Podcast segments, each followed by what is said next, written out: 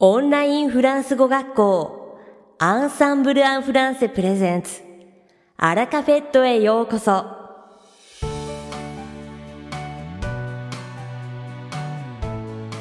オンラインフランス語学校アンサンブル・アン・フランセプレゼンツ。アラカフェットへようこそ。この番組はフランス語学習をメインテーマにネイティブに通じる実践的なフランス語表現や日本人学習者が間違いやすい文法のポイントなどをアンサンブル講師が週替わりでお伝えします。本日の担当は響先生です。こんにちは、アンサンブル講師の響です。週1回お届けしているアラカフェット。実は今回で350回目を迎えました。いつもご視聴ありがとうございます。これからもフランス語の面白さをお伝えしていきますので、どうぞよろしくお願いします。11月も半ば、いよいよ本格的に冬になっていく頃ですが、皆さんいかがお過ごしでしょうか？今年はなかなか外にも出られず、目立ったイベントもなく秋を終えてしまう人も多いと思います。10月末、せっかくのハロウィンも例年ほどの盛り上がりとはいきませんでした。しかしその代わり、去る10月31日、夜空では珍しいイベントが起きていました。見逃してしまった方もいるかもしれませんが、今年は稀に見るブルームーンがハロウィンちょうどその日に重なったのです。ブルームーンとは一月の間に2回満月が見られることで、最後に現れたのは2018年3月、それ以来2年半ぶりの出来事でした。28日周期の満月が月に2度も見られるのはそれほど珍しく、次はなんと2039年になるまで見られないそうです。さらに、ちょうどハロウィンの夜にブルームーンが見られるのは奇跡的な確率で、1974年以来46年ぶりということでした。このブルームーン、フランス語でもそのまま、ラ・リュン・ブルーと呼びます。語源は諸説あり定かではないそうですが、英語での呼び方が由来となっており、英語では once in a blue moon 珍しい、めったにないという慣用表現にも使われています。これはフランス語で言うところの tous les 36 du mois 毎月36日にに似た表現で、どちらもほとんどありえないことを指して使う表現です。また、フランス語にも月を使ったよく聞く表現があります。例えば、être dans la lune, être dans la lune という慣用句がどんな意味かご存知でしょうか？文字通り月にいるという小粋な言い方ですが、これで気が散っている、ぼーっとしているといった意味になります。日本語だと上の空というのが近いメタファーで、どちらも心ここにあらずな状態を天空になぞらえて表しているのですね。さて、本日のラカフェットは2部構成でお届けします。第1部は僕響がお届けするフランス語レッスンです。会話ですぐに使える短く簡単で覚えやすいフランス語の表現をご紹介します。そして第2部はアンサンブルが推奨する学習方法についてご紹介いたします。今回は留学に向けてフランス語を学習している皆さんへの学習方法です。それでは早速レッスンを始めていきましょう。先ほど être dans la lune 上の空、気が散っているという表現をご紹介しましたが、つい最近そんなまさに月にいたばかりにやってしまった注意散漫な出来事があったのでお話ししたいと思います。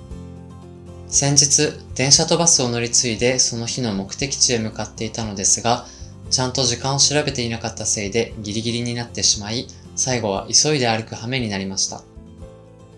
そしてふと我に返ると、なんと家を出る時につけていたはずのマフラーがなくなっていたのです。急いでいたからか暑くなってマフラーを外してしまい、適当に持ったまま足早に歩いていたので、途中で落としてしまったのだろうと思います。まさに上の空、注意が他のところに向いていたのが災いして、手元のマフラーがなくなっていたことに気づかなかったのでしょう。結局、目的地には時間前に着き、事なきを得たわけですが、その時の僕に一言言えるなら、こんな風に言ってあげたいです。calme-toi, rien ne presse. calme-toi, rien ne presse. 最初の calme-toi は se calmer 落ち着くを命令形にしたもので落ち着いてという意味ですね。では後ろの rien ne presse はどうでしょう ?ne と rien がくっつくと何も何々ないという意味ですね。そして最後の presse は上動詞 presse が主語の rien に合わせ三人称単数に活用した形です。presse には押すという意味がありますが、急がせる、せき立てるという意味で用いることもでき、ここでは後者の意味で使われています。よって、rien ne presse で何も急がせるものはない。転じて、慌てないでという意味になります。似た意味の表現に、il n'y a pas le feu au lac。Il n'y a pas le feu au lac というのもあります。これは湖に火はない。つまり、急いで火を消しに行く必要はない。転じて焦らなくてもいいという意味の慣用句ですが、合わせて覚えてみるのもいいですね。もしギリギリの時間になって急いでいる僕のような人が周りにいたら、ぜひ言ってあげてくださいね。Rien ne presse, il n'y a pas le feu au lac. かがでしたか？今回のように知っておくと役に立つフランス語の一言は、アンサンブルで配信しているメールマガジン無料メールレッスンでたくさん紹介されています。ご興味がある方はぜひ、アンサンブル・アン・フランセのホームページから無料メールレッスンにご登録くださいね。それではまた、アビアント響先生、ありがとうございました。アラカフェットは、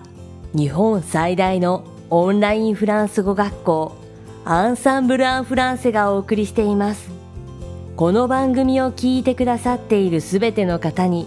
フランス語学習に役立つ特別なビデオ講座、およそ1万円相当をプレゼントしています。詳細は番組の最後にお知らせいたしますので、ぜひ最後までお聞きください。続きまして番組の第2部は、アンサンブルスタッフのよしこがお届けします。アンサンブルが推奨する学習方法についてご紹介いたします。今回は、留学に向けてフランス語を学ばれている皆さんへの学習方法です。まずは、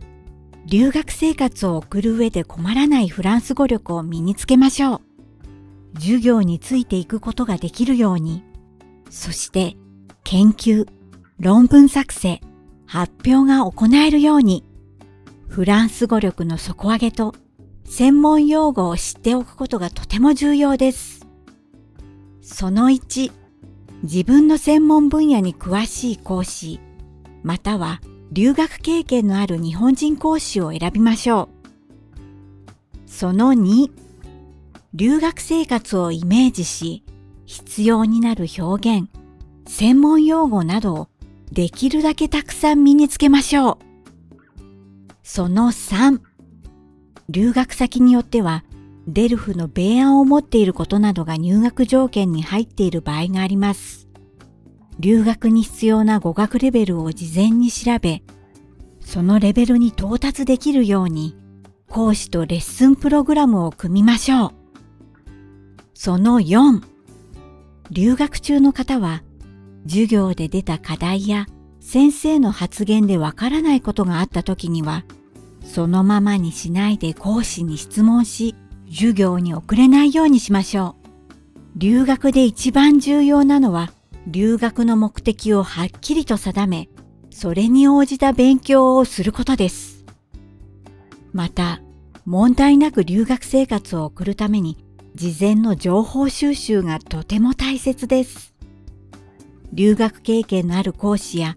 今留学しているお友達などに、現地の情報を聞いたり、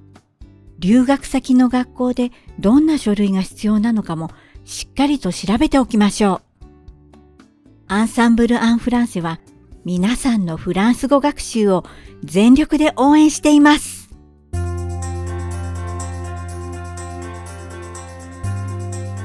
さて、本日のアラカフェットはいかがでしたでしょうか？この番組は毎週金曜日をめどにお届けしています。確実にお届けするための方法として iTunes やポッドキャストのアプリの購読ボタンを押せば自動的に配信されますのでぜひ購読するのボタンを押してくださいまた番組では皆様からのご感想やフランス語学習に関するご質問をお待ちしております。アンサンブル・アン・フランスで検索していただきお問い合わせからお送りください。番組内でご紹介させていただきます。そしてこの放送を聞いてくださったあなたに素敵なプレゼントがあります。アンサンブル・アン・フランセお問い合わせ宛てにお名前アラカベットを聞きましたと明記して送ってください。フランス語学習に役立つ特別なビデオ講座をプレゼントします。たくさんのご応募をお待ちしております。それでは次回の配信でお会いしましょう。素敵な週末をお過ごしください。